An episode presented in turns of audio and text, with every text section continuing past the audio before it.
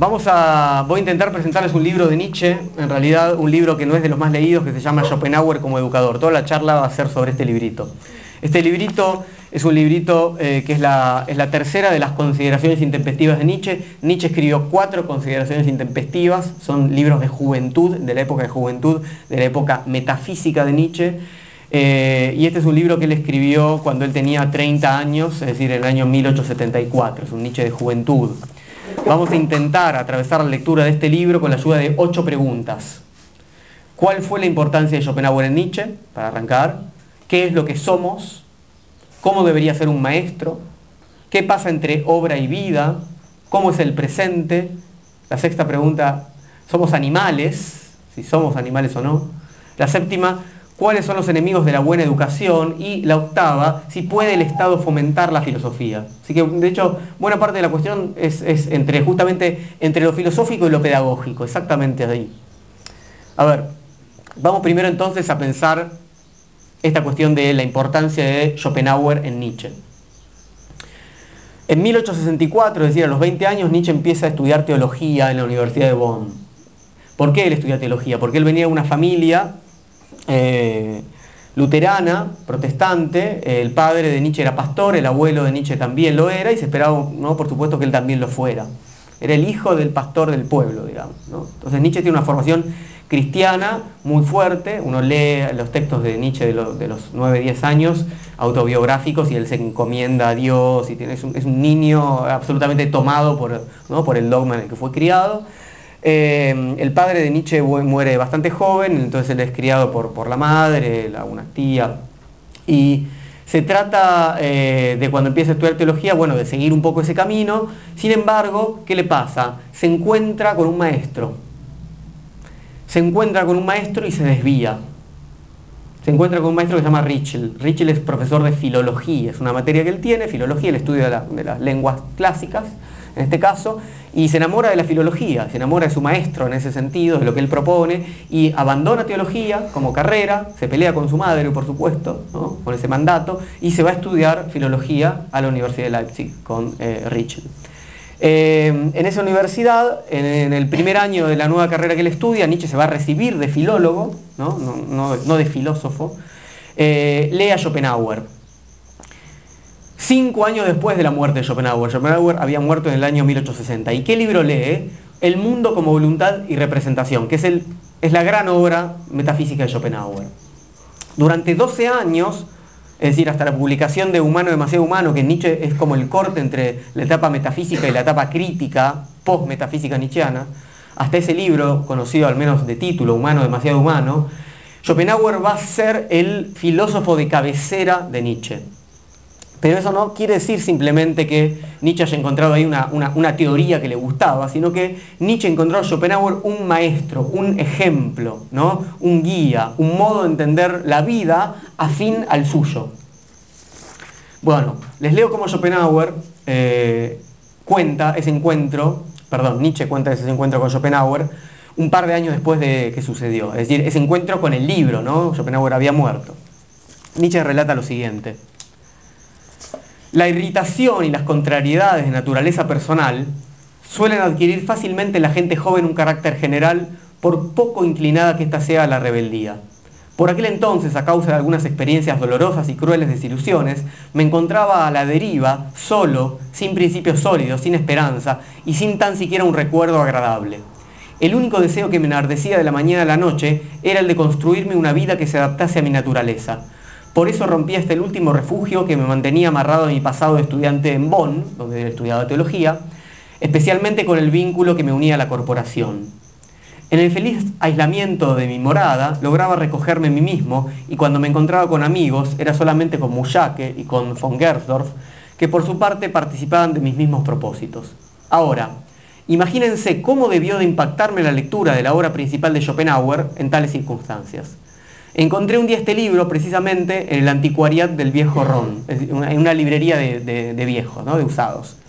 Ignorándolo todo sobre él, lo tomé en mis manos y comencé a hojearlo. No sé qué especie de demonio me susurró al oído, llévate este libro a casa. De todas formas, el hecho ocurrió contra mi costumbre habitual de no precipitarme en la compra de libros. Una vez en casa me acomodé con el tesoro recién adquirido en el ángulo del sofá y dejé que aquel genio enérgico y severo comenzase a ejercer su efecto sobre mí. Ahí en cada línea clamaba la renuncia, la negación, la resignación. Allí veía yo un espejo en el que con terrible magnificencia contemplaba a la vez el mundo, la vida y mi propia intimidad. Desde aquellas páginas me miraba el ojo solar del arte, con su completo desinterés. Allí veía yo la enfermedad y la salud, el exilio y el refugio, el infierno y el paraíso. Me asaltó un violento deseo de conocerme, de socavarme a mí mismo.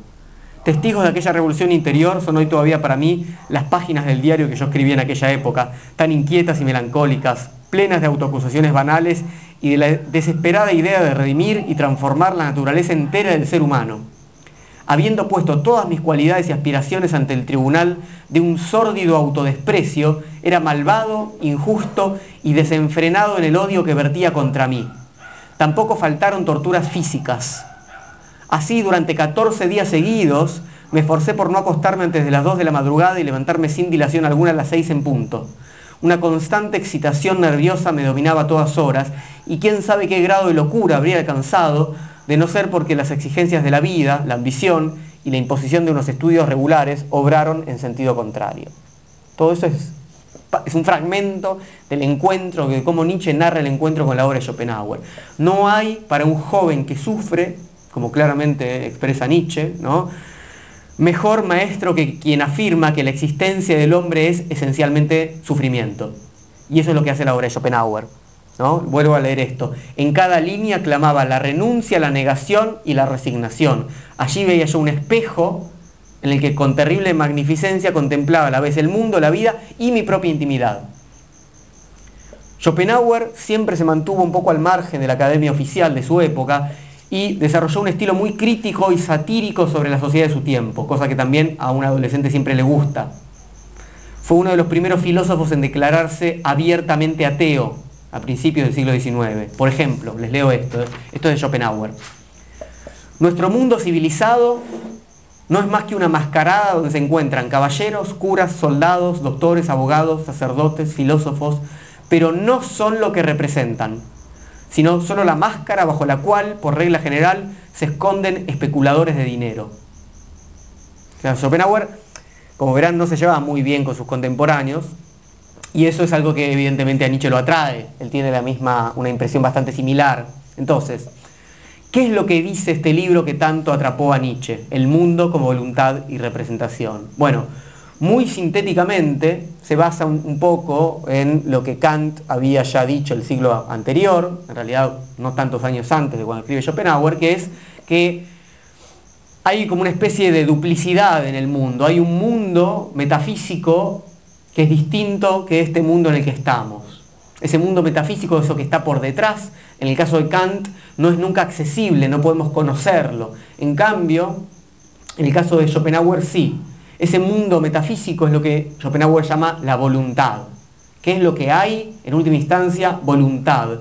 ¿Y qué es lo que es este mundo en el que nosotros estamos ahora? La representación. Es un mundo que es una duplicidad, es un mundo que se separa de ese mundo unitario que es la voluntad. Vamos a tratar de ir viendo esto un poco más. Yo entiendo que todavía esto es, lo dije un poco a lo bestia y un poco apurado, pero vamos a tratar de ir entendiéndolo. A ver, ahí ya tenemos por lo menos el título de la obra de Schopenhauer, el mundo como voluntad, es decir, lo verdaderamente existente, y el mundo como representación, lo que percibimos. Kant decía, insisto, en que no podíamos acceder a eso verdaderamente existente. Lo que dice Schopenhauer es que eso puede conocerse. ¿Y cómo es en términos de Schopenhauer? Bueno, les leo la definición de la voluntad para Schopenhauer. Es un ciego afán un impulso carente por completo de fundamento y motivos. Es decir, lo que hay es una fuerza irracional, a diferencia de otras concepciones, donde lo que hay es razón, logos, una divinidad ordenadora. Lo que dice Schopenhauer es lo que hay por detrás de esto, lo que constituye todo esto en lo que nosotros vivimos, es una fuerza irracional, es una fuerza vital, es una fuerza de empuje, es una voluntad, es un querer. ¿Y qué pasa con el querer? El querer nos lleva a sufrir, es evidente, todos lo sabemos. Entonces, ese impulso, ese querer vivir, es el origen de todo dolor y de todo mal, porque se engendra todo el tiempo, se vuelve, es un, es un continuo de nuevas necesidades y de nuevos dolores. Esto puede sonar un poco cercano a ciertas posturas orientales, ¿no? El deseo nos lleva a sufrir, por eso tenemos que desapegarnos, ¿no? Bueno, hay algo de esto en la filosofía de Schopenhauer, hay algo de esta pretensión de que hay un uno, hay un uno primigenio y nosotros estamos como desgajados de ese uno. Y mientras seamos esto, individuos, vamos a seguir sufriendo. Tenemos que salir como de esta etapa individual y volver a unirnos con esa voluntad. Bueno, Schopenhauer cree que mientras estemos vivos, efectivamente, ese sufrimiento va a estar en nosotros. Y es nuestra conciencia donde se manifiesta ese dolor de sufrir continuamente. Les leo a Schopenhauer. Querer es esencialmente sufrir. Y como vivir es querer, toda vida es por esencia dolor. Cuanto más elevado es el ser, más sufre. La vida del hombre no es más que una lucha por la existencia con la certidumbre de resultar vencido. De ahí que Schopenhauer proponga distintos modos de tratar de alivianar un poco ese dolor que está producido por un apetito irracional. No podemos enfrentar ese apetito irracional, pero podemos en todo caso alivianar ese dolor. Y uno de esos mecanismos es el arte, y sobre todo la música. Entonces, ¿qué es lo que hay de original en la obra de Schopenhauer? Por un lado, esta introducción de las filosofías orientales, del pensamiento oriental, en el mundo occidental alemán. Por otro lado, la idea de que el mundo, la realidad última, lo que es no es logos, insisto, no es razón, sino apetito irracional. Eso es una especie de antes y, después en relación a, por ejemplo, Hegel, con el cual ¿no? son contemporáneos y se pelea. Para Hegel todo lo que hay es razón, todo lo que hay es racional. Para Schopenhauer todo lo contrario. Luego, en ese sentido, un mundo donde nunca hay perfección, sino que es un, continuo despliegue de este apetito que nos lleva a diversos tipos de sufrimientos. Y luego el arte o la importancia del arte como el sosiego ante este continuo dolor de vivir. Y, en particular, la música, la música como el arte cualitativamente distinto, superior a los demás para lograr eso. Por eso esta filosofía schopenhaueriana va a llevar a Nietzsche a escribir lo que va a ser su primera gran obra, que es El nacimiento de la tragedia. El nacimiento de la tragedia en el espíritu de la música, es el título completo de este libro. Es decir, a través de la música podríamos llegar a una especie de redención, lo más cercano a una redención, del espíritu trágico que había en la Grecia clásica. Entonces, en esta época Nietzsche, además de tener a Schopenhauer como su, como su figura, en relación a la filosofía, tiene a su otro gran maestro que es Wagner, el músico, ¿verdad? Y a Wagner sí, que lo conoce, se hace amigo, visita la casa, conoce a la esposa. Nietzsche es también músico, ¿verdad? Él compone, no muy bien en relación a, Wagner, por supuesto, que le dice, seguí dedicándote a la filosofía, que los es mejor, pero eh, Nietzsche compone, está la música, la pueden escuchar, si ponen en YouTube la música de Nietzsche, pueden escuchar sus composiciones al piano. Eh, entonces, ¿cuál es un poco la, propuesta del nacimiento de la tragedia? Bueno, que es la música de Wagner la que va a revivificar el espíritu trágico que estaba en las tragedias griegas, ¿no? de, Sófocles, de Eurípides, eh, porque ese espíritu trágico, dionisíaco, ese, ese, resultado de lo dionisíaco y lo apolíneo se había perdido, se había perdido y podía renacer a través de la música de Wagner. Bueno, en esta época entonces Nietzsche escribe El nacimiento de la tragedia y Las cuatro consideraciones intempestivas. Son cuatro libros. El tercero es en honor a Schopenhauer, que es el nuestro, y el cuarto es en honor a Wagner. Los primeros dos son libros críticos de la sociedad en la que él estaba viviendo. Entonces, ¿qué, es este movimiento? El movimiento que hace Nietzsche cuando escribe Las intempestivas, acá están la primera y la segunda, ¿no? Eh, y la tercera que es la de, eh, sobre Schopenhauer, es decir, bueno, la sociedad en la que yo vivo, esto, este mundo en el que estamos es un desastre culturalmente, es decadente. Entonces, ¿qué propongo yo? Bueno, propongo esto, propongo a dos maestros. Tengo dos figuras que me indican hacia dónde quiero, hacia dónde me interesa a mí que vaya la cultura. Entonces, se trata claramente de valorar. Si hay algo que hace Nietzsche una y otra vez es valorar, decir, esto sí y esto no. Entonces, aparece acá, eh, por primera vez, digamos, un poco Esperen que no sé qué es, lo, qué es lo que les iba a leer. Ah, se me cayó una página por acá, que es esta. Bien. Ya me parecía que estaba pasando algo raro. Bien. Entonces, primer pregunta. ¿Cuál es la importancia de Schopenhauer en Nietzsche? Bueno, todo esto que ya trabajamos, importancia no solamente a nivel teórico, sino importancia desde el punto de vista de encontrar este maestro, de encontrar esta, esta guía. La segunda pregunta, ¿qué es lo que somos? Ya implica meterse en el corazón del libro, del libro Schopenhauer como educador, y leer las primeras líneas. ¿Cómo arranca? ¿Cómo son las primeras líneas de este libro? Dice, al preguntársele qué rasgos comunes había encontrado en los hombres, el viajero, que había visto muchos pueblos y países y muchas partes del mundo, repuso, tienen una tendencia general a la pereza. ¿Cómo son los hombres? Son perezosos. ¿Qué quiere decir eso? Somos cómodos, somos vagos y también somos cobardes. ¿Respecto a qué? Respecto a la vida. No queremos tomarnos el trabajo y las molestias de explorar, ¿qué cosa? Nuestra propia singularidad. Eso lo, así arranca el libro de Nietzsche en honor a Schopenhauer. Y luego dice lo siguiente. En el fondo, todo hombre sabe muy bien que solo está una vez en cuanto ejemplar único sobre la Tierra y que ningún azar, por singular que sea, reunirá nuevamente una sola unidad, esa que él mismo es, un material tan asombrosamente diverso. Es decir, somos absolutamente singulares, pero esa singularidad que no se va a volver a reunir es un cúmulo, es una multiplicidad, es el resultado de un material absolutamente diverso. Somos una combinación única de un material diverso. Es decir, no somos simples, no somos una unidad simple, sino que somos una unidad singular compleja, un compuesto. Entonces, al contrario de este hombre singular, y esa singularidad que justamente no queremos explorar porque nos traería muchos problemas, porque nos traería muchos problemas en relación a lo que los demás esperan de nosotros, ¿no? porque tenemos miedo a eso y porque nos daría mucho trabajo ponernos a discutir con los demás eh, eh, lo que, las consecuencias de esa afirmación de la singularidad. Esa comodidad, esa pereza de la que habla Nietzsche acá al comienzo del libro, tiene que ver con los problemas que nos traería a nosotros si realmente nos ponemos a recorrer ese camino único que cada uno debería encontrar. Entonces, ¿cuál es la contrapartida de este hombre singular? Bueno, el hombre hecho en serie, dice Nietzsche, el hombre que está hecho como una mercancía justamente, indigno de ser tratado, indigno de ser educado, el hombre que quiere ser igual al otro. Comportarse cómodamente, pertenecer a la masa, es un camino posible para el hombre, es el camino que dice él, la mayoría siguen. El otro camino es obedecer a la conciencia, cuya voz siempre está, aunque esté debilitada, que le dice lo siguiente, sé tú mismo, cuanto ahora haces, opinas y deseas, nada tiene que ver contigo.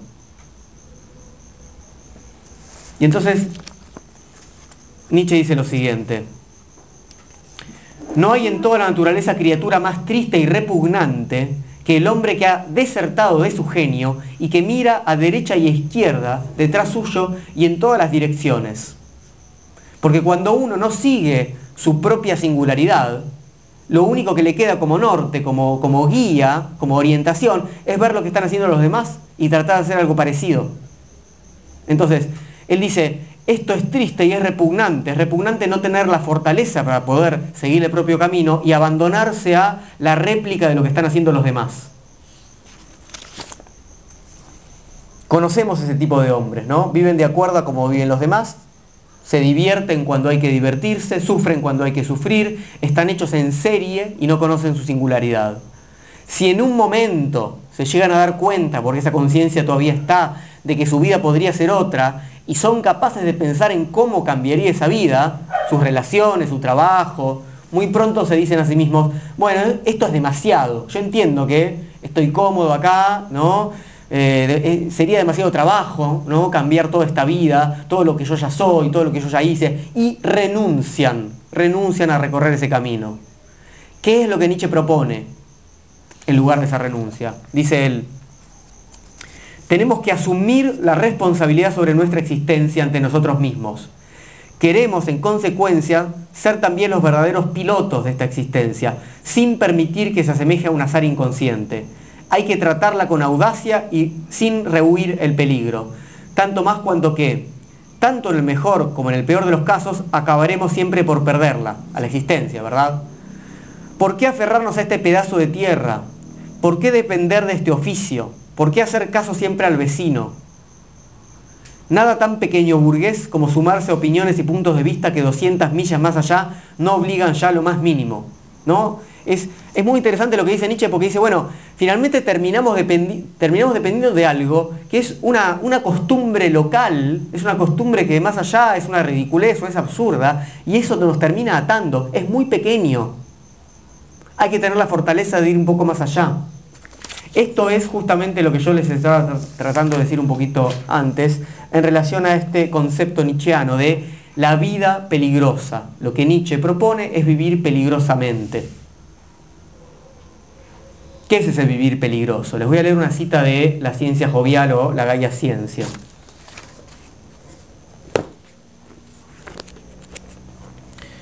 El vivir peligrosamente nietzscheano, en este caso dice así, Creedme, el secreto para cultivar la máxima riqueza y el máximo placer de la existencia es vivir peligrosamente. Construid vuestras ciudades en el Vesubio, dirigid vuestras naves a mares inexplorados, vivid en guerra con vuestros iguales y con vosotros mismos. ¿Qué es este vivir en guerra? es, importante detenerse. A ver,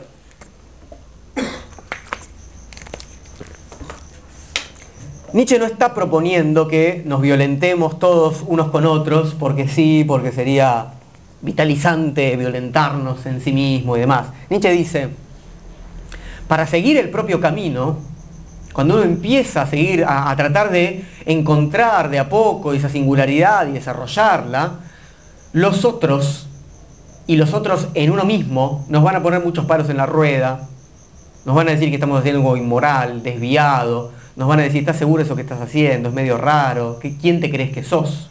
¿No? Bueno, no queda otra que dar la batalla contra esas posiciones. Entonces, la batalla, la guerra de la que habla Nietzsche, contra los demás y contra uno mismo, no es cualquier guerra, no es cualquier violencia, es la violencia para responderle, para tener la fortaleza de hacerle frente a todas esas admoniciones, a todos esos mandatos morales que nos impiden seguir ese camino. No es una guerra arbitraria. Es la única posibilidad de que se pueda avanzar un poco en ese camino.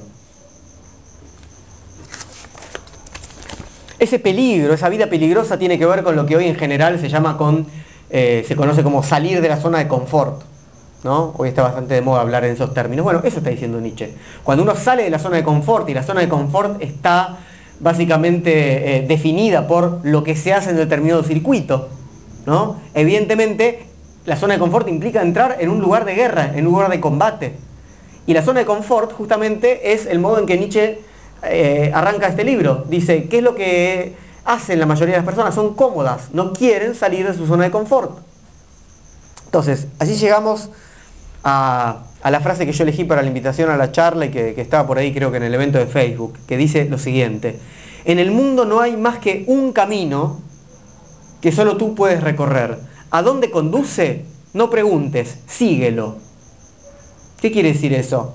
Primero que nadie puede recorrer el camino por nosotros. Hay un camino y solamente tú puedes recorrerlo. No, hay, no, puedo yo preguntarle al otro ¿no? Eh, ¿Cómo, es para, cómo hago yo para recorrer mi camino. Y tampoco, y esto también es importante, puedo yo saber a dónde me lleva porque el camino no está trazado. Es el famoso camino que se realiza al andar, ¿verdad? Entonces, pero hay algo, y para esto hay que ser justamente muy generoso, en el sentido que decíamos antes, en el sentido de que hay que hacerlo con cualquier lectura, o con cualquier, eh, no solamente lectura de texto, sino con cualquier lectura de, de una música para bailarla, etc. Uno no sabe a dónde lo lleva la música. Sin embargo, hay un camino que uno tiene que recorrer uno lo peor que puede hacer es seguirlos, ¿no? Las pautas de cómo le enseñaron que tiene que bailarse tal cosa, por ejemplo, digo, para muchas danzas, no para todas, ¿verdad? Pero eh, eso, eh, digo eso porque no, no, no es, eh, porque Nietzsche lo piensa justamente de esa manera. ¿no? Alguien que dice yo no creería en un Dios que no supiera bailar, como Nietzsche, está pensando justamente que ese camino no se, no no se puede conocer de otro modo sino cuando nuestro cuerpo empieza a transitarlo. Bien, ¿cuál es entonces el camino propio? ¿O cómo conocerse? ¿Se conoce uno yendo hacia el interior de uno mismo, como si fuera pelando las capas de una cebolla? Bueno, Nietzsche dice que no, que no, que no cree que sea el mejor camino y hasta puede ser un poco peligroso y que adentro nuestro no está nuestro verdadero yo. ¿no? Siempre hay una, metáfora un poco simplista en el sentido de que bueno, nuestro verdadero yo es el interior nuestro y hacia afuera está lo superficial y las imposiciones culturales y demás. Bueno, no. La cosa por suerte es un poco más compleja. Dice así Nietzsche, tu verdadera esencia no yace oculta en el fondo de ti, sino inmensamente por encima de ti, o cuando menos por encima de lo que usualmente consideras tu yo. Es decir, no hay al interior nuestro una especie de piedra, ¿no? que sería nuestra esencia, que está ahí y que si buceamos en ese interior podemos llegar a ella. Está ahí, es nuestro, nuestro corazón, ¿no? Sino que esa singularidad va a poder constituirse en conexión con lo exterior, en conexión con los otros, en conexión con esas músicas, en conexión con esa geografía de las que hablábamos antes, ¿sí? en conexión con algo que está más allá de eso y eh, que podemos considerar como lo más propio, porque está todavía por hacerse. Y para encontrar ese camino, que yo todavía no conozco porque tengo que transitarlo, ¿cómo lo hago? Necesito del papel de un educador, de un maestro. ¿Que ¿Qué tiene que hacer? Liberarnos. Lo mejor para encontrarse es, vuelvo a leer el libro de Nietzsche,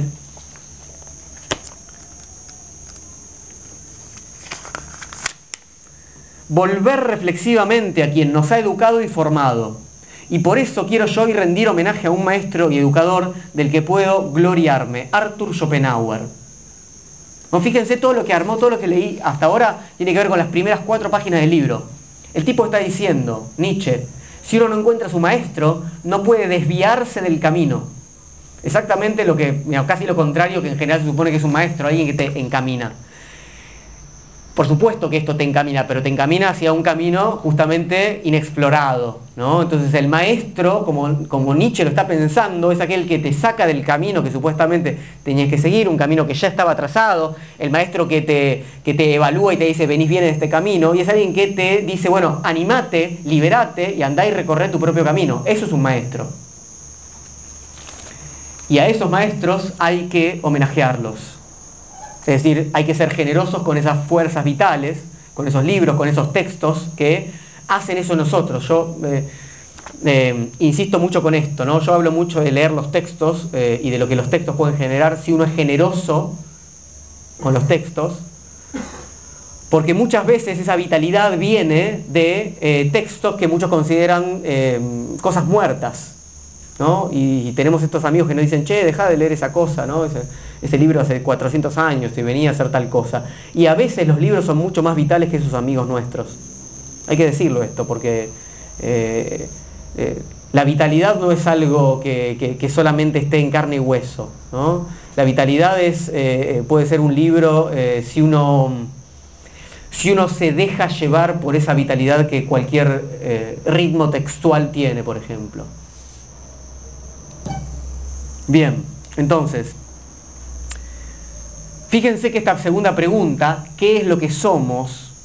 recorre toda la obra de Nietzsche y en la autobiografía de Nietzsche que se titula Eche Homo, es el subtítulo. El subtítulo es ¿Cómo se llega a ser lo que se es?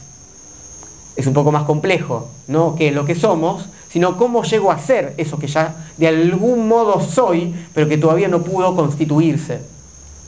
Es decir, cómo recorre ese camino, ¿Cómo podemos atrevernos a explorar y a transitar lo que podemos ser? ¿Y qué dice Nietzsche? No lo podemos hacer solos. Para eso hace falta un maestro. Vamos entonces a la tercera pregunta. ¿Cómo debería ser un maestro? Nietzsche dice, en general hay dos tipos de maestros que, eh, que, proponen la relación con el discípulo desde dos categorías diferentes. Están los que dicen, bueno, hay que identificar ¿no? las aptitudes más específicas de esa persona y desarrollar eso. Y hay otros que quieren de alguna manera hacer una especie de balance y de armonización de todo lo que hay en ese discípulo para tener algo medianamente armonizado, es decir, todas las actitudes, no centrarse en una. Nietzsche dice que habría que hacer las dos cosas y lo dice de esta manera. El maestro debería eh, conformar y transformar el hombre entero en un sistema solar y planetario vivo y móvil, reconociendo la ley de su mecánica superior, esa era la tarea, tal como yo me la imaginaba, de su educación. Es decir, la metáfora es maravillosa, es un sistema solar, está vivo, es móvil y tiene una ley que rige todo ese movimiento. Hay una ley de cada uno, pero al mismo tiempo todos los, ¿no? todos los planetas, el Sol, la Luna, ¿no? todo está ahí funcionando de una manera medianamente armónica en relación a esa mecánica que rige a cada uno. Bueno, eso tiene que ordenarse, las fuerzas que, están en cada uno tienen que poder constituir ese, ese, ese móvil. Pero ¿qué pasa? Dice Nietzsche. Yo no encuentro en toda Alemania, en las universidades, a alguien de, a alguien de ese tipo, algún maestro que haga esta tarea. Las instituciones educativas para Nietzsche son mediocres y también los educadores que hay en esas instituciones.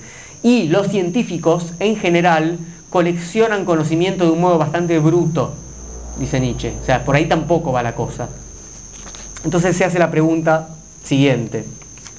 ¿Dónde podríamos encontrar realmente todos nosotros, sabios e ignorantes de origen elevado y de humilde extracción, entre nuestros contemporáneos, nuestros modelos morales, las figuras célebres capaces de representar y encarnar en esta época la moral creadora. ¿Dónde vamos a ir a buscar nuestros maestros? Bueno, y quiero llamar la atención sobre el concepto de moral creadora. Una moral es la que implica unos valores, ¿verdad? ¿Y de qué valores se trata? Dice Nietzsche del valor de la creación, donde vamos a encontrar a los maestros cuyo máximo valor sea hay que crear. Hay que crear qué cosa? La propia vida. Hay que ¿no? crear, hay que explorar ese camino. ¿Por qué hay que insistir con la moral de la creación? Porque los valores que tenemos ahora, dice Nietzsche a finales del siglo XIX, ¿no? 1870, ya están en decadencia. Dice, ¿qué tenemos? Bueno, el cristianismo, que ya evidentemente está cada vez más... Eh, la propia vida de Nietzsche atestigua esta decadencia del cristianismo, ¿no? Como norte moral. Y por otro lado, los valores antiguos, de la Grecia clásica, etc., bueno, tampoco son valores que hoy pueden guiar nuestra vida. Entonces, él dice, todo lo que hay ahora es mímica y retórica de estos dos modelos. Es decir, parece que tomamos estas éticas ¿no? antiguas o cristianas, pero sin embargo, nadie vive de acuerdo a estas éticas. Nietzsche dice así, en este vaivén entre cristianismo y antigüedad, entre un tímido o hipócrita cristianismo de las costumbres y una imitación no menos pusilánime y desconcertada del antiguo, vive el hombre moderno y no se encuentra nada bien ¿Por qué? Porque no tiene otro norte moral. Esto es lo que después él va a, decir un poco más adelante en su segunda etapa, como digamos, lo que va a identificar como la muerte de Dios. Ya no hay un norte absoluto por el cual guiarnos. Entonces, Nietzsche sabe que su época está mostrando estos signos de una orfandad de sentidos y ante esta falta de un norte moral solamente queda la posibilidad de la creación. Con ese espíritu de orfandad, Nietzsche se encontró con Schopenhauer diciendo, bueno, te recuerda, ¿no? Esta cuestión, este patos, esta, este problema de Nietzsche de 20 años diciendo, estoy acá, ¿no? Desconcertado, sufriendo. Bueno, esa orfandad es la de cualquier adolescente en general, ¿verdad? Por suerte, es el momento de la crisis. Y el momento de la crisis, que puede llevar, como dijo Nietzsche, hasta las torturas físicas, es el momento de mayor vitalidad. Lo sabemos, ¿no? Después viene en general una etapa de adormecimiento, ¿no? Eh, lo que llamamos madurez. Bueno, dice Nietzsche entonces sobre Schopenhauer, mi confianza en él fue inmediata y sigue siendo hoy la misma que hace nueve años. Le comprendí como si hubiera escrito para mí. Bien. entonces lo que va a hacer ahora Nietzsche como homenaje a su maestro es decir, bueno, cuáles son los valores que yo encuentro para que Schopenhauer sea este educador, este maestro que me permitió a mí recorrer, empezar a recorrer mi propio camino. Bueno, el primer valor es la honradez. Schopenhauer es un tipo, dice Nietzsche, que escribe para sí mismo, que no quiere engañar a nadie, que no quiere quedar bien con nadie. La filosofía supuestamente tiene ese lema desde el principio. La famosa discusión entre sofistas y Sócrates barra Platón es esa, digamos. Los sofistas quieren adular, convencer, etc. Y en cambio, Sócrates y Platón estarían buscando la verdad por sí mismos y no, les importa las consecuencias de esa búsqueda de la verdad. Entonces, primer, eh, primer característica que un maestro tiene que tener, tiene que ser honrado. ¿eh? No tiene que querer cumplir con alguna tarea. En este sentido hay un concepto que para mí fue fundamental en muchos momentos, que es el concepto de parresía. Y digo esto porque el concepto de parresía es un concepto griego, tanto digamos, que, aparece eh, alrededor también de la figura de Sócrates. El concepto de parresía, la palabra parresía quiere decir, en, griego, quiere decir un hablar franco. El parresiasta, el que practica la parresía, es el que habla honradamente, el que dice todo lo que tiene que decir. Y es más, el que dice todo lo que tiene que decir poniéndose en riesgo. Por ejemplo, el, que le dice al tirano que es un tirano, ¿no? Es el que nadie lo obliga a decírselo, pero él siente que si no lo dice, ¿no? No, está, no está conforme consigo mismo.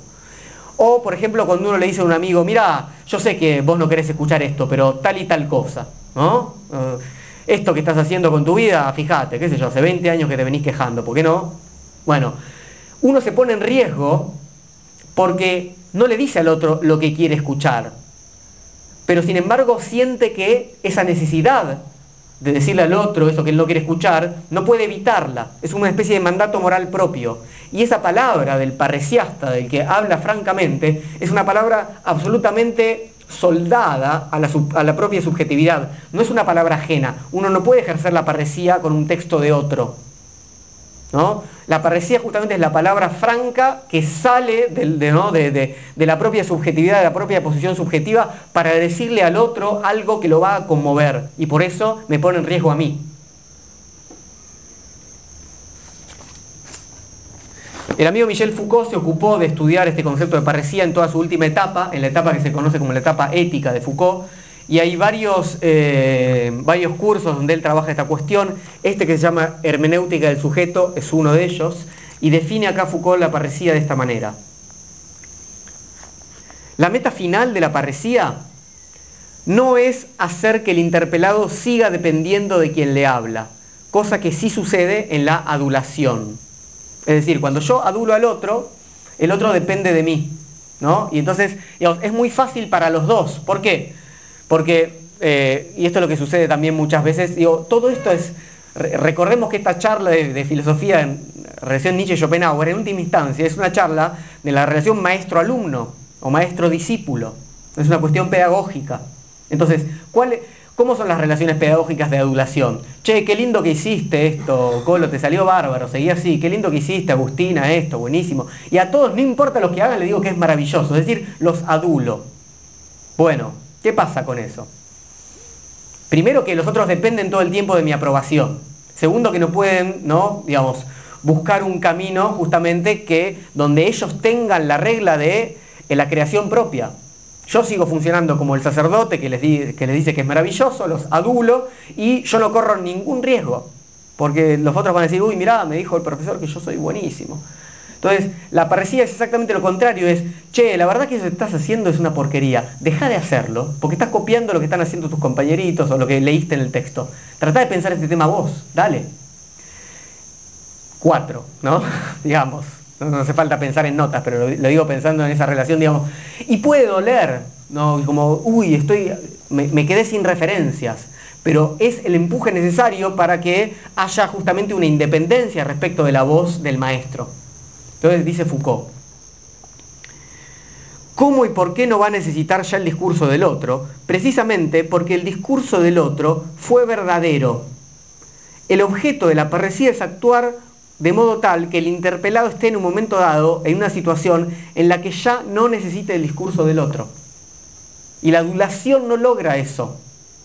Entonces, ¿cómo, cómo, cómo hago yo para buscar honradamente, honradamente quiere decir sinceramente mi camino.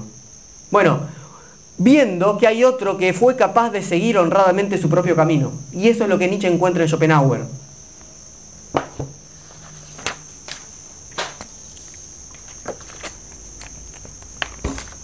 Dice Nietzsche sobre Schopenhauer, el suyo es un discurso honrado, rudo y cordial ante un oyente que escucha con amor. Y eso es importante, ese es el otro lugar, ¿no? Para la relación esta pedagógica que estamos pensando hoy, si yo no escucho con amor, receptivamente, como estamos diciendo, generosamente, entonces no importa cuán honrado sea el otro, yo voy a tratar de estar viendo si lo puedo copiar, o si, está, o si dice algo que está mal, o si está fallado. Hay imposibilidad de conexión si no hay receptividad amorosa de mi parte. Entonces, Nietzsche dice, bueno, solamente encontré un tipo como Schopenhauer, tan honrado, y es Montaigne, Michel de Montaigne, el filósofo francés del siglo XVI, ¿no? Igual o más honrado que Schopenhauer, dice. Y les leo un fragmento que siempre leo porque me gusta mucho, que dice lo siguiente. Que un hombre hace allí, perdón, que un hombre así haya escrito es cosa que ha aumentado realmente el gozo de vivir en este mundo. Por mi parte, al menos, desde que conocí este espíritu máximamente libre y fuerte como ningún otro, no puedo decir de él sino lo que él mismo, Montaigne, dice de Plutarco. Apenas he lanzado una mirada en él y ya me han crecido una pierna o un ala. Fíjense los adjetivos que usa. Montaigne no es un tipo que sabe mucho, no es un tipo muy instruido, es máximamente libre y fuerte. Esos son los ejemplos. No los tipos instruidos no los que conocen mucho, los que son honrados, los que son fuertes para seguir su camino. ¿Y qué hacen? ¿Qué generan en uno? Hacen que, como dijo Montaigne de Plutarco, le nazca a uno otra cosa en el cuerpo, una pierna o un ala. Fíjense qué distinto el tipo de discurso de este tipo sabe mucho y entonces yo aprendí un montón.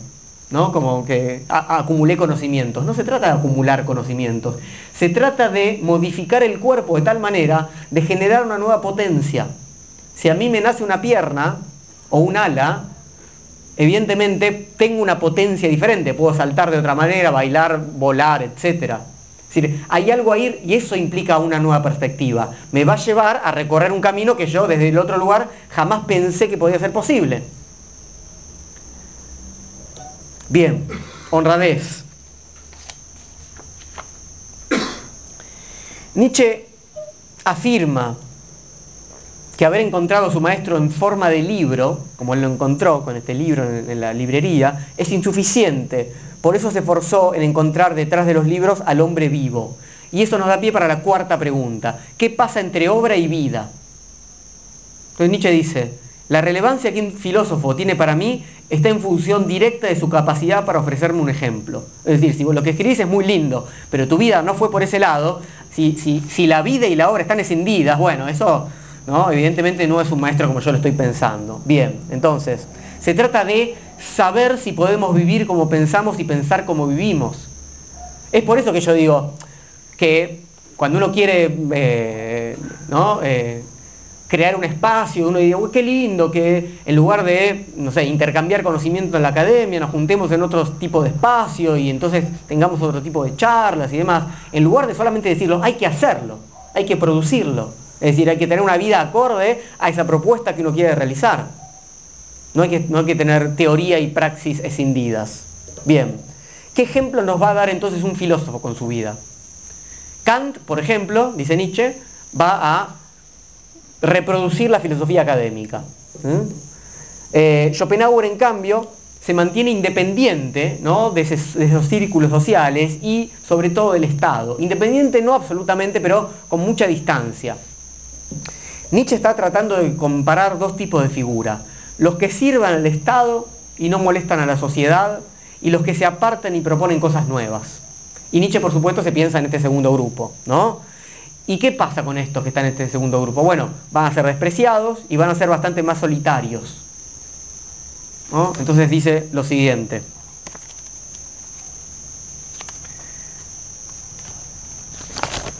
Donde quiera que haya habido sociedades poderosas, gobiernos, religiones, opiniones públicas, donde haya habido, en fin, una tiranía, allí ha sido odiado el filósofo. Y fíjense la lista que arma Nietzsche para hablar de la tiranía. La tiranía puede ser, insisto, gobiernos, sociedades poderosas, religiones u opiniones públicas. Es decir, ahí donde haya una opinión mayoritaria, un sentido común, y ahí el filósofo no tiene nada, más nada que hacer que ser despreciado, ser odiado, ser ignorado. El caso paradigmático obviamente es Sócrates. ¿No? A Sócrates lo matan justamente por poner en crisis ese, ese sentido común, esos saberes ¿no? de los atenienses. Entonces, eh, desde Sócrates hasta Nietzsche hay filósofos que justamente son ninguneados y también claramente hay otra línea si ustedes quieren, desde Platón hasta Hegel, de los filósofos que quieren cantar las alabanzas del Estado en algún punto. No, no todos los filósofos son, tan críticos de la sociedad en la que viven, algunos quieren que se afirme algún tipo de orden. Y así habla Schopenhauer sobre la relación del individuo con la sociedad. Entonces, por eso Nietzsche entiende que este tipo sí puede ser su maestro. Dice lo siguiente. Toda sociedad exige necesariamente un acomodamiento recíproco, un temperamento, Así, cuanto más numerosa es, más insípida se hace. Es decir, una, mediocridad, una medianía. No se puede ser verdaderamente uno mismo, sino mientras está uno solo. Por consiguiente, quien no ama la soledad, no ama la libertad, porque no es uno libre sino estando solo. Entonces, ¿Qué peligro tienen este tipo de filósofos en este caso? El primer peligro justamente es este aislamiento social. Hay que saber bancarse el aislamiento social. Y no solamente para ser filósofo, sino para cualquier tipo de creación. Hay que bancarse el aislamiento social. Hay que bancarse qué cosa? Que el valor desde el cual todos están valorando no coincide con lo que uno está creando. Que hay un desfasaje, si uno efectivamente está creando, entre la forma de valorar que todos tienen, o las mayorías tienen, o ese circuito tiene, y lo que uno está haciendo. Bien, segundo problema para este tipo de pensadores es lo que Nietzsche llamó desesperar de la verdad. Y esto tiene que ver con la filosofía kantiana. Dijimos que Kant dice que nunca se puede acceder a conocer ese mundo metafísico, ese mundo que Kant llama nouménico, eso que eh, tiene como objeto de estudio al alma a Dios y, al mundo, como lo llama Kant, es decir, a la realidad última tendríamos que decir, ¿no? para entenderlo un poco mejor. Es decir, que siempre estamos solamente en este mundo que Kant llama fenoménico, en este mundo de la representación. ¿Qué quiere decir que no podamos conocer en última instancia la verdad con mayúscula? Bueno, quizás para nosotros no sea tan grave, pero para un filósofo y para un filósofo moderno, esto es, es, bastante terrible. ¿Por qué? Porque los modos que nosotros tenemos de orientarnos y de pensar, por ejemplo, nuestros valores morales y políticos y demás, siempre tenían referencia a una realidad última.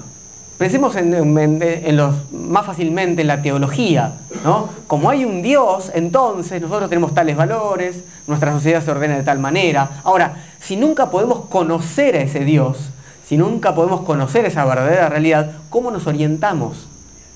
La propuesta de Kant, cuando Kant le pone límites al conocimiento y dice no podemos conocer más allá de este mundo fenoménico al cual nosotros mismos le damos las reglas, para decirlo rápido y medio bruto, es trágico este problema, porque no podemos orientarnos. Nietzsche, cuando Nietzsche dice cosas como Dios ha muerto, no lo dice como festejándolo y diciendo qué maravilloso, eh, por fin Dios ha muerto. Nietzsche dice, esto es desesperante. La primera sensación que tenemos que tener es que ya no hay arriba y abajo. Estamos, se, nos, se nos abrió el piso y nos caímos. Y nos caímos en una especie de caída infinita. Y no podemos pararnos. Entonces, si uno desespera de la verdad, si uno no, desespera en el sentido de no tener más esperanza, uno puede entrar en una especie de angustia infinita, de, perder todo lugar de orientación. ¿Por qué? Porque toda filosofía, dice Nietzsche, propone una totalidad del mundo, un funcionamiento del mundo que tiene que tener que ver con nuestra vida. Es decir, que tiene que darle sentido a nuestra vida. Y lo que hace Kant es decir, nunca más podemos darle sentido a nuestra vida desde el punto de vista del conocimiento. Tenemos que tratar de darle sentido a nuestra vida de otra manera, pero no porque conocemos cómo es el mundo. Bien, estos peligros acechan a todos los hombres. El aislamiento social, ¿no? que es consecuencia de ser fiel a la propia singularidad por un lado, y el peligro de desesperar de la verdad y perder la humanidad en el sentido de no saber cómo orientarse. Y vivir, dice Nietzsche, no es hablando en términos absolutos, sino estar en peligro, como habíamos dicho antes. Es decir, atravesar ese problema de que no haya valores previos para lo que nosotros estamos haciendo. Obra y vida tienen que poner en juego ese vivir en peligro, tienen que ser un riesgo continuo. Bien, esa es la respuesta a la pregunta, ¿qué relación entre obra y vida? La, la siguiente pregunta, la quinta, ¿cómo es el presente?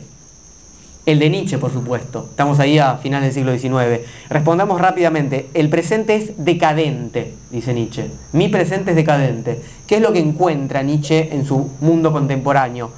Productividad sin sentido de la ciencia, falta de raíces de una verdadera cultura, predominio de la economía financiera en las clases altas. Dice, este momento es uno de los peores. Sí, sí, nos puede sonar contemporáneo, ¿verdad? Claramente. Bien. Todo esto lo desarrolla en la primera intempestiva, ¿sí? Y donde él escupe sobre la cultura eh, que, que lo rodea. Bueno, a Nietzsche le preocupa que las salidas que se buscan, que los triunfos que se festejan van por mal camino. Nietzsche, voy a detenerme dos minutos en esto, Nietzsche escribe este libro justo después de que eh, eh, Prusia le gana la guerra a Francia, la guerra franco-prusiana. Bismarck ¿no? es coronado en, Versalles. Es, para, para, el mundo alemán es un gran triunfo, es el comienzo del Reich, del imperio. ¿no? Todos los alemanes están festejando como locos diciendo, bueno, le ganamos a Francia, somos superiores, somos superiores culturalmente. Y Nietzsche escribe todo este libro en ese momento, no 50 años después, en ese momento, diciendo, como alemán, diciendo lo siguiente, ustedes manga de mediocres, es más o menos este tono el de Nietzsche, ¿eh? ustedes manga de mediocres que se creen mejores porque le ganaron a los franceses, que se creen que haber ganado una guerra los hace mejores culturalmente, no entienden nada de lo que es la cultura. Nosotros ganamos la guerra, dice Nietzsche a los, alemanes, porque nuestro ejército es más disciplinado. Pero disciplina y cultura no tienen nada que ver, no nos confundamos. Imagínense lo, duro que es decir eso para una... O sea, esta cuestión del aislamiento social, en el medio del festejo nacionalista. Hay que tener ¿no? bien puestas las, ideas y los valores para decirle eso a los contemporáneos. Y dice exactamente lo contrario, ustedes festejan esto porque se creen que cuando algo tiene éxito, como una guerra que se gana, eso es lo mejor. Porque festejan justamente estar en ese lugar de triunfo. Y no hay que festejar los triunfos, dice Nietzsche. Hay que tener mucho cuidado con eso que se festeja y a dónde nos lleva ese festejo. Y Nietzsche se ve, que se está armando algo bastante complicado. ¿Qué dice él? Crecen, por un lado, la obediencia al Estado, ¿no? este, este gran Estado que se empieza a armar, y la vulgaridad de la burguesía.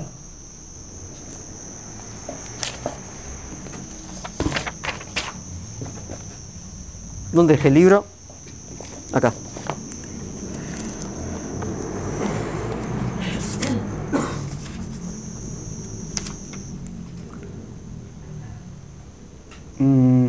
Lo leo de acá. Bien. Toda filosofía, dice Nietzsche, que cree poder neutralizar e incluso resolver el problema de la existencia por recurso a un acontecimiento político, es una filosofía hecha en broma, pseudo filosofía. Desde que el mundo existe se han fundado ya muchos estados, es una vieja historia. ¿Cómo podría bastar una innovación política para convertir a los hombres de una vez por todas en habitantes satisfechos de la Tierra?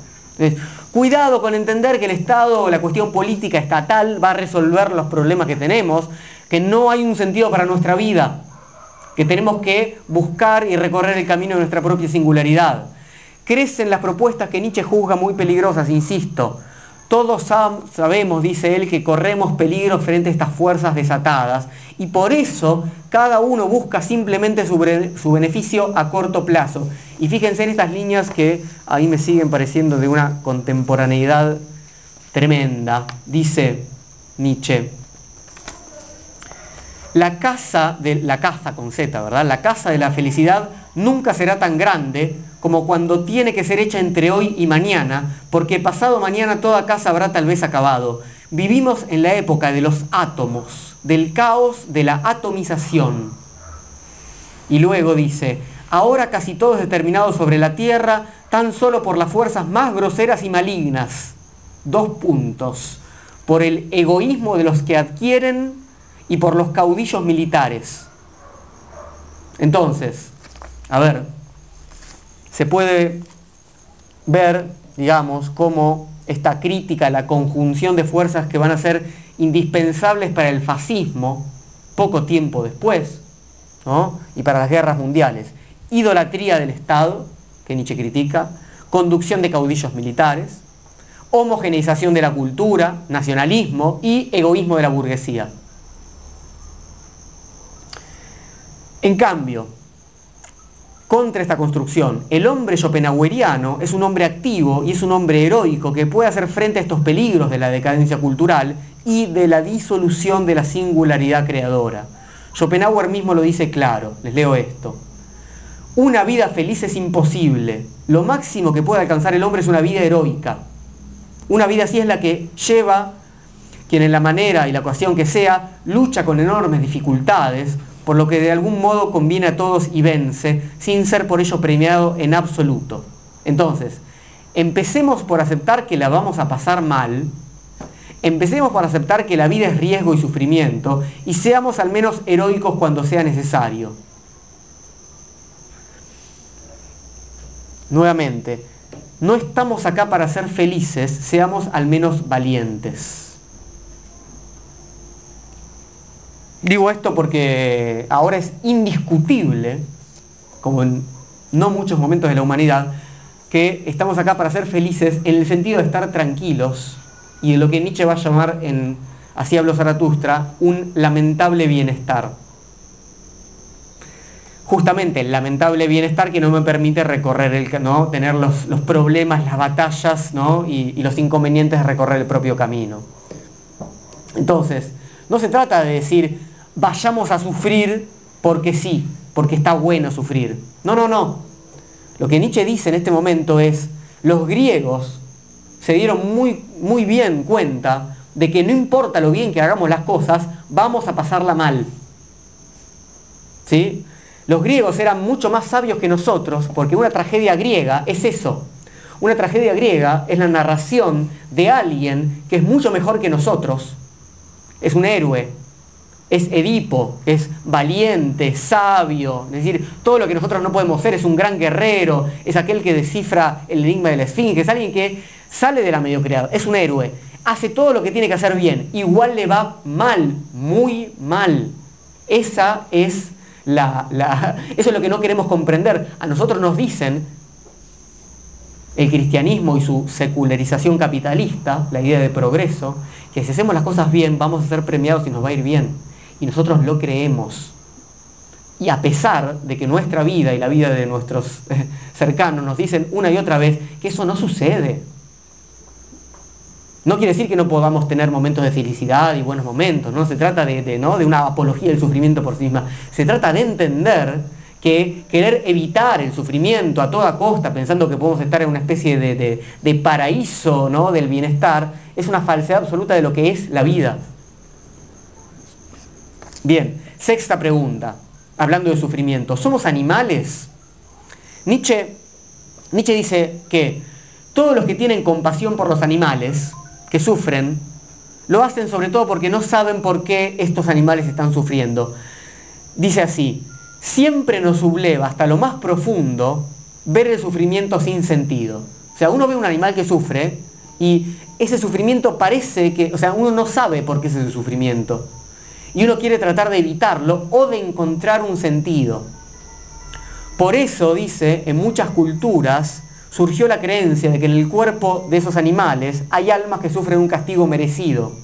Por ejemplo, el karma, la idea del karma, ¿no? La idea de que ese sufrimiento no es un sufrimiento sin sentido. La idea de que efectivamente las cosas pasan por algo, de que Dios nos castiga de alguna manera porque algo hicimos en otro momento y no, y no lo conocemos, o que el destino nos lleva a eso. Nietzsche dice, lo que no podemos entender es el sufrimiento sin sentido. Y justamente la idea esta, ¿no? De que los caminos del Señor son misteriosos, implica, bueno, aun cuando no entendamos nosotros el sentido de este sufrimiento, hay un sentido. No podemos estar ¿no? en ese mundo sin sentido del sufrimiento. Depender de la vida y no saber por qué, eso es para Nietzsche ser animal en, este, en esta etapa de su obra. Y eso es lo que muchas personas hacen, dice él, buscar la felicidad apenas con un poco más de conciencia que el animal. Y cito lo siguiente. Eso es lo que nos ocurre a casi todos la mayor parte de nuestra vida. No salimos por lo común de la animalidad y somos nosotros mismos los animales que parecen sufrir sin sentido. Pero hay momentos en que comprendemos todo esto. ¿Qué cosa? Comprendemos que la sociabilidad, las instituciones, la vida que llevamos sigue en el horizonte de la animalidad sin hacerse cargo de nuestra condición humana. Nos escapamos de esta condición humana. Nos escapamos de este sinsentido. ¿Y cómo nos escapamos? Huimos hacia adelante. Nos ponemos a producir. Nos ocupamos. Nuevamente el Nietzsche más eh, contemporáneo, ¿no? Dice, la prisa es general porque todos huyen de sí mismos. General es también el pudor con el que ocultamos esta prisa, porque hay que dar la apariencia de felicidad. Esta felicidad que parece que es tan fácil de obtener pensando en positivo y ese tipo de cosas, ¿no? Eh, hay que dar la apariencia de felicidad. Nos angustia la posibilidad de encontrarnos con nosotros mismos y las preguntas fundamentales que nos haríamos.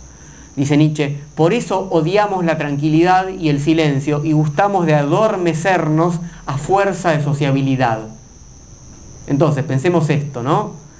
Prisa por huir de uno mismo, necesidad de dar apariencia de felicidad, adormecernos a fuerza de sociabilidad, igual, yo digo Facebook, ¿no? Digamos, redes sociales, cumple con todos esos requisitos, ¿no? El éxito de ese tipo de redes sociales es eso, ¿no? Adormecernos a fuerza de sociabilidad, mostrarnos felices, es lo que hacemos en las redes sociales, nos va a todos maravilloso, somos lindos y exitosos y la pasamos bárbaro, y eh, huimos sobre todo de nosotros mismos. Entonces, los que superan esa etapa, según Nietzsche, más bien animal, digamos, son algunos artistas, algunos filósofos como Schopenhauer, y lo que tenemos que hacer es usar esa fortaleza para hacer lo propio, es decir, pararnos en hombros de gigantes. Entonces dice Nietzsche, tenemos que ayudar a que estos hombres aparezcan y puedan producir. Son los que se atreven a explorar su propio sentido y el del mundo. Y para eso el primer paso es dejar de fingir que somos felices es decir, dejar de escapar de nosotros mismos. Porque ser feliz en este sentido en el que lo estamos diciendo, es decir, no, no, acá estoy bien, en mi zona de confort estoy bien, no estoy bárbaro, ¿cómo está? Genial. Bueno, séptima pregunta, penúltima pregunta. ¿Cuáles son los enemigos de la buena educación? Hablamos de enemigos porque se trata de una lucha, ¿no? ¿Cómo educamos? ¿Quiénes son nuestros ejemplos? ¿Qué tipo de hombres queremos construir? Se trata siempre de una disputa. Y así como hay que tener grandes amigos, grandes maestros como Schopenhauer, también hay enemigos. Es una lucha, dice Nietzsche, con varios egoísmos.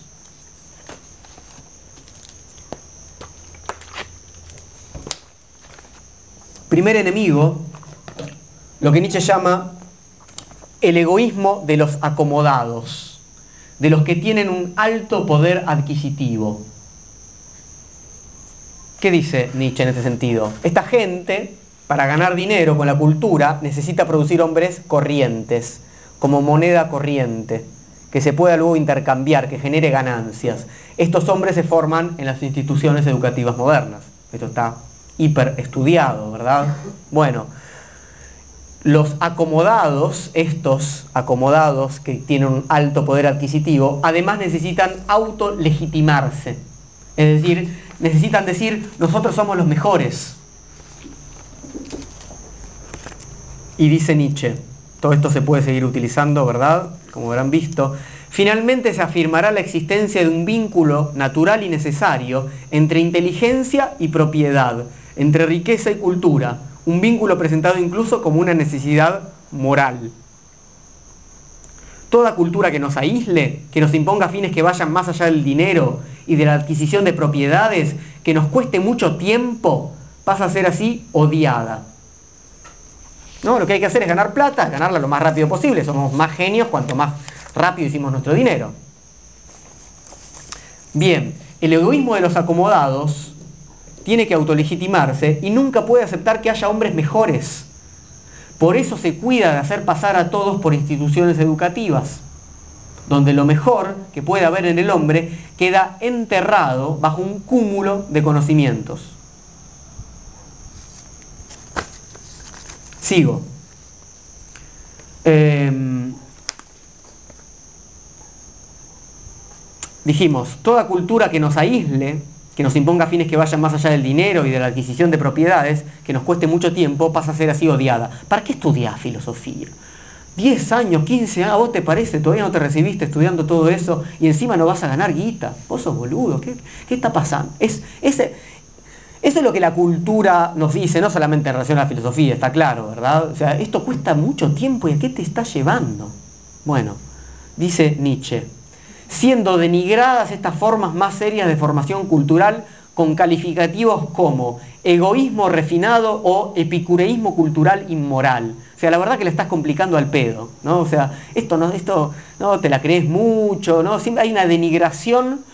Bueno, y sigue diciendo Nietzsche, va de suyo que la moralidad vigente a este respecto enaltece precisamente lo contrario, esto es, una formación rápida Dice esto Nietzsche antes de lo de Dolina, ¿no? de los cursos de formación rápida. Una formación rápida capaz de convertirle a uno en un ser que gana dinero. Y en cualquier caso una formación tan básica como para convertirle a uno en un ser capacitado para ganar grandes sumas. Al ser humano no se le permite más cultura que la necesaria para la adquisición y la participación en el tráfico e intercambio general del mundo. Bien, ese es el primer enemigo, evidentemente. A Nietzsche le encanta molestar, como habrán visto explícitamente, la comodidad de estos acomodados. Y en el siglo XIX, los acomodados son los burgueses, los que siempre tienen prisa para producir. Hay una cuestión de temporalidad que es central. En Aurora,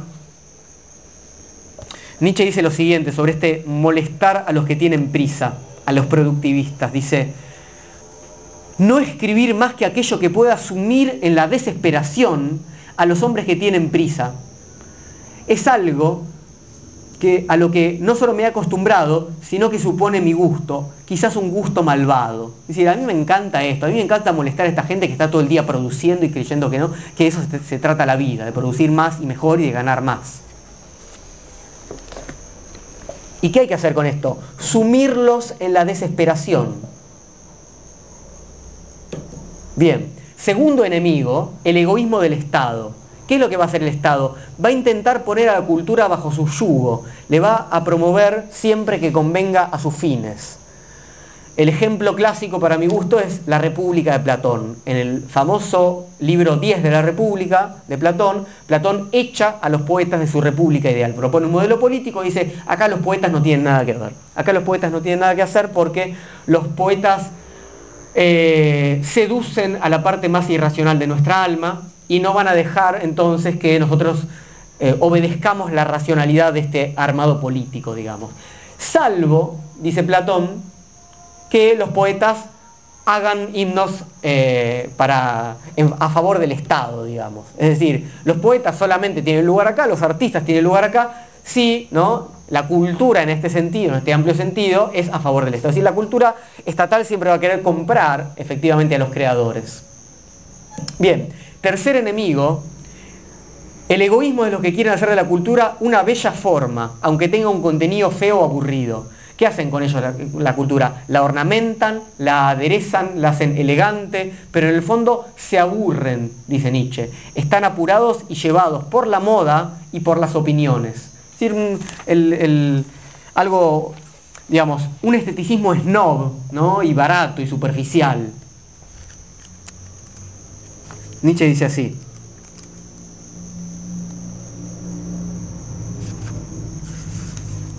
A veces me parece que los hombres modernos se aburren ilimitadamente unos a otros y terminan por creer necesario hacerse los interesantes con ayuda de toda clase de artes.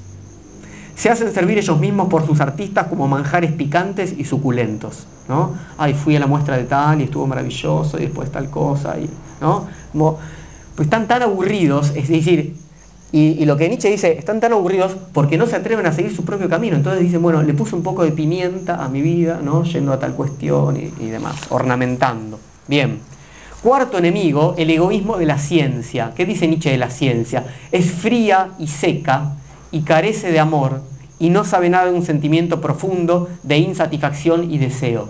El sentimiento profundo de insatisfacción y deseo es la voluntad schopenhaueriana. Es decir, es eso que nos hace sufrir. A la ciencia no le interesa lo que nos hace sufrir. ¿Qué hace la ciencia? Positivista, esto, ¿no? Colecciona hechos, organiza, es fría y seca, pero ¿qué nos dice respecto a nuestro sufrimiento? Nada.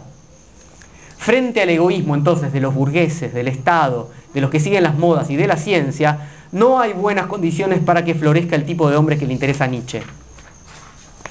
Y por eso, dice Nietzsche,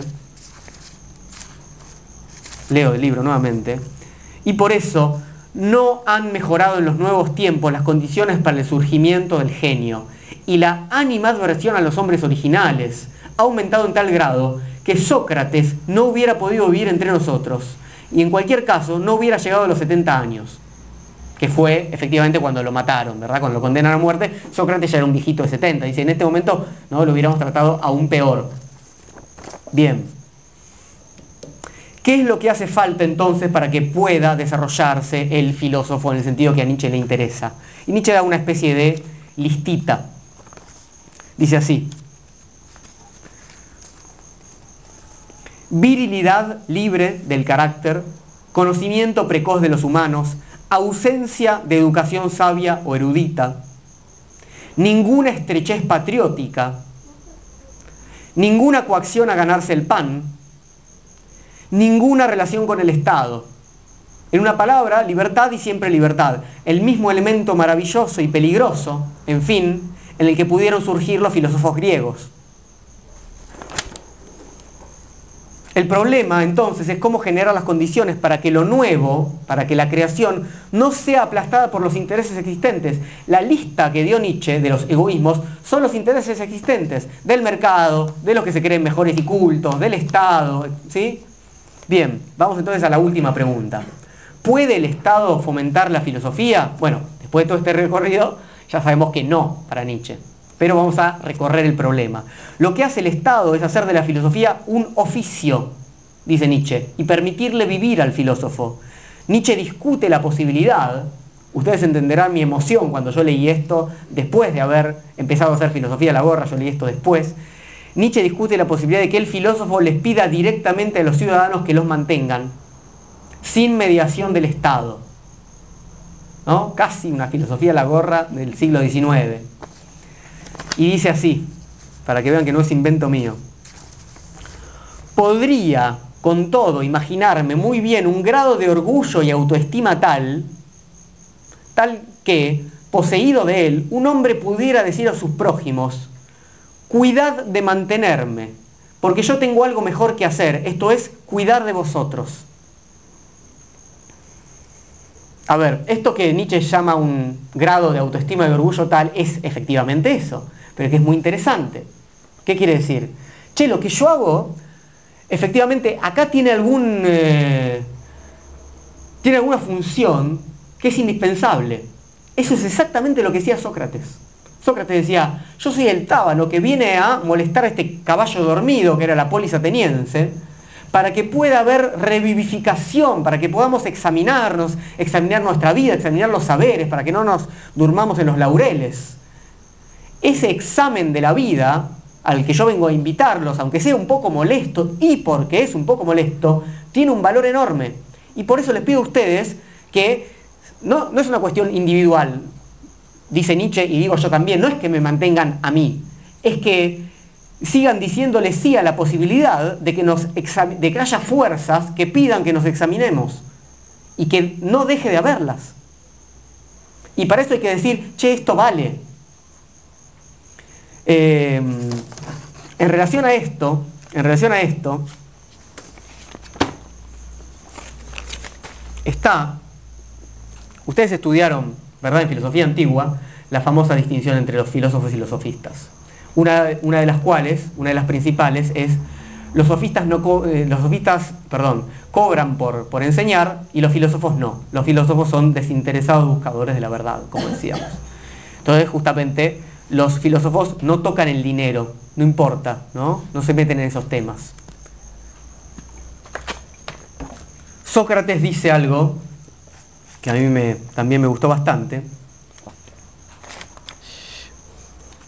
y tiene que ver con esta necesidad de que el filósofo sea mantenido. Ustedes saben que a Sócrates lo, lo condenan a muerte y él puede proponer una, eh, digamos, una condena distinta, más suave, eh, para poder cumplirla sin que sea esa condena a muerte. Por ejemplo, una multa, el exilio, etc. Y él dice, bueno, ¿qué, ¿qué, es lo que yo me merezco por lo que yo hice? Que fue filosofar. Y él dice, me merezco un premio y me merezco que ustedes me mantengan que es esta postura absolutamente ¿no? de autoorgullosa y soberbia del filósofo. Dice así, ¿qué merezco que me pase por ser de este modo? Algo bueno, atenienses, si hay que proponer en verdad según el merecimiento, y además un bien que sea adecuado para mí. Así pues, ¿qué conviene un hombre pobre, benefactor, y que necesita tener ocio para exhortaros a vosotros? No hay cosa que le convenga más, atenienses, que el ser alimentado en el pritaneo. El Britaneo era un lugar de honor en el cual los, atenienses mantenían a alguien que había llegado a tener honores en, la batalla, en las Olimpiadas.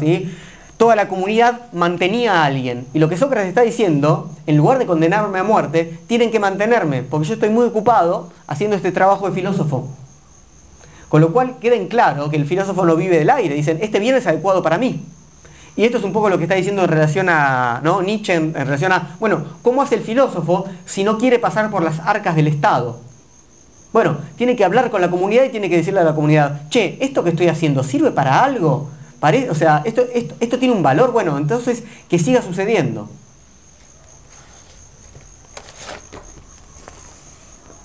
Bien, volvamos entonces a Nietzsche. En última instancia, el filósofo verdadero siempre es peligroso para el Estado. Cito, cuando alguien soporta ser filósofo por la gracia del Estado, tendrá que soportar también ser considerado por él como alguien que ha renunciado a buscar la verdad en todos los rincones. Te atenés a las reglas que el Estado dicta. Hay un desencuentro primario, dice Nietzsche, entre un saber estatal y un saber que lo que hace es todo el tiempo minar la autoridad del Estado. En ese sentido se trata prácticamente de un saber terrorista, y Sócrates fue condenado a muerte por su propio estado, por ejercer esa actividad, por ir contra ¿no? las, las divinidades de la época, por corromper a la juventud. Entonces, el filósofo en tanto terrorista, en tanto tiene un saber que va contra el Estado, y el filósofo o el saber estatal, dos figuras del saber que Quiero leerles esto en Deleuze, en Deleuze y Guattari, en su libro Mil Mesetas, donde trabaja esta cuestión. Son dos tipos de saberes que son prácticamente enemigos. ¿no? Hay un saber, que es el saber este terrorista, lo que Deleuze, llama, Deleuze y Guattari llaman la máquina de guerra. Y les leo esta cita. Diríase que la máquina de guerra se proyecta en un saber abstracto formalmente diferente del que refuerza al aparato de Estado. La máquina de guerra nunca va a reforzar al aparato de Estado. Diríase que toda una ciencia nómada se desarrolla excéntricamente y que es muy diferente de las ciencias reales o imperiales. Es más, esa ciencia nómada no cesa de ser bloqueada, inhibida o prohibida por las exigencias y las condiciones del Estado. Es decir, el Estado es el que certifica si yo sé o no sé. Y yo produzco otro tipo de saber, el Estado ningunea, prohíbe, censura, eh, deja ¿no? por afuera de toda posibilidad de, producción a ese tipo de ciencia nómada. ¿Por qué Deleuze y Guattari llaman esta ciencia nómada? Justamente porque no organiza academia, porque no organiza una capital, porque no organiza un lugar oficial, ¿no? porque no entrega certificados. Sigue Nietzsche. el Estado elige quiénes y cuántos son los mejores filósofos y los pone a trabajar en lugares y con horarios fijos, a enseñar en cátedras. ¿No? Les da un lugar universitario. Y una pregunta maravillosa ¿no? para los que trabajamos de filósofos y de profesores de filosofía. ¿Puede un filósofo en conciencia obligarse a tener todos los días algo que enseñar? Dice Nietzsche. Se te pone y dice, bueno, vos de lunes a viernes tenés que enseñar filosofía. ¿En serio vos podés decir todos los días algo? Como... Entonces, entonces Nietzsche dice, no, ¿y qué puedes hacer? bueno, entonces vas a terminar enseñando historia de la filosofía. Entonces la filosofía se transforma en historia de la filosofía. La filosofía para el Estado es erudición, es historia de la filosofía, es un cúmulo de trabajos aburridos y estériles que realizan especialistas. Vean que todo esto no, es, no, son, no son, cuestiones nuevas, ¿verdad? este texto tiene 145 años más o menos. Entonces, Nietzsche dice, y en última instancia, ¿qué puede importarles a nuestros jóvenes la historia de la filosofía? ¿Han de sentirse desanimados de opinar por su propia cuenta ante el mare magnum de opiniones? Esta es una cuestión fundamental, digamos, ¿no? Desde el principio, el tema de la charla y, el, y la obra de Nietzsche es cómo poder crear, cómo poder desarrollar un camino singular. Entonces uno entra, en general uno cuando llega a estudiar filosofía, tiene, está atravesado por, ¿no? por, por, una serie de crisis y preguntas, ¿no? como lo estaba Nietzsche en su juventud, y uno trae y te tiran toda una, una lista de bibliografía ¿no? enorme, una cantidad de libros, y, ¿qué puede uno hacer con, ¿no? si no ponerse a interpretar y repetir ¿no? todas esas interpretaciones sobre interpretaciones sobre interpretaciones, dar cuenta que uno las entiende, ¿no? Y no importa si uno conecta o no con eso, como decíamos al principio, sino que uno tiene que dar cuenta de la comprensión. Bueno, la historia de la filosofía justamente parece muchas veces bloquear ese camino para los filósofos. No solamente Nietzsche pensó esto, sino que Deleuze, que recién leí un fragmento, lo pensó mucho. Y ya casi terminando, les dije que esto iba a ser largo, Deleuze dice lo siguiente en su libro Conversaciones, que si les interesa leer a Deleuze, que es un filósofo mm, que puede resultar complejo, este es uno de los libritos, tanto conversaciones como diálogos, interesantes para arrancar. A ver si les suena. Esto tiene ya también como unos 40 años.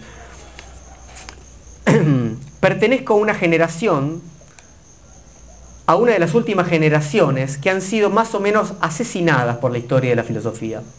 La historia de la filosofía ejerce en el seno de la filosofía una evidente función represiva. Es el Edipo propiamente filosófico. No osarás hablar en tu propio nombre hasta que no hayas leído esto y aquello, y esto sobre aquello y aquello sobre esto. Uno no puede decir nada, sino que...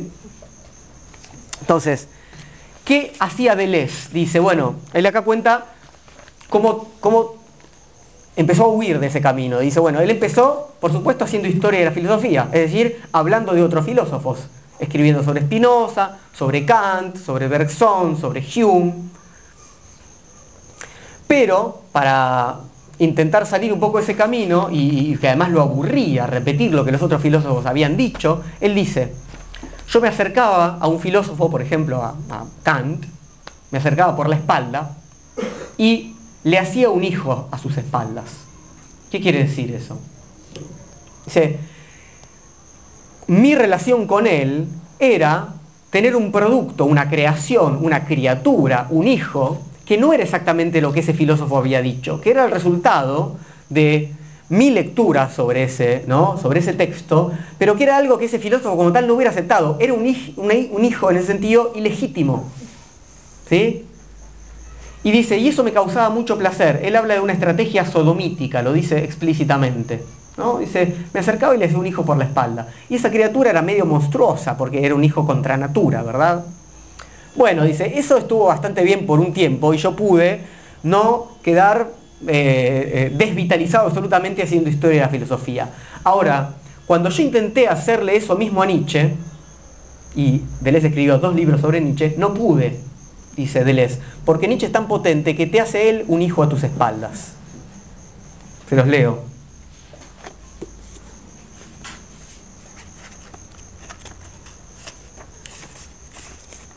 Dice, fue Nietzsche, a quien leí tarde, el que me sacó de todo aquello. Porque es imposible intentar con él semejante tratamiento. Es él quien te hace hijos a tus espaldas. Despierta un placer perverso, placer que nunca Marx ni Freud han inspirado a nadie, antes bien todo lo contrario. El placer que cada uno puede experimentar diciendo cosas simples en su propio nombre. Es todo lo contrario a lo que hay que hacer cuando uno hace un trabajo erudito sobre otro. Ni son cosas simples, ni son el nombre propio. El placer de la creación. Bien, vamos terminando. Entonces, volvamos a Nietzsche. ¿Qué pasa en las universidades? Bueno, ya podemos tener una buena idea de esto, ¿no? En las universidades solo se enseña la crítica de las palabras con otras palabras. Nunca la única crítica de una filosofía que es posible y que prueba algo, a saber, ensayar si se puede vivir de acuerdo con ella.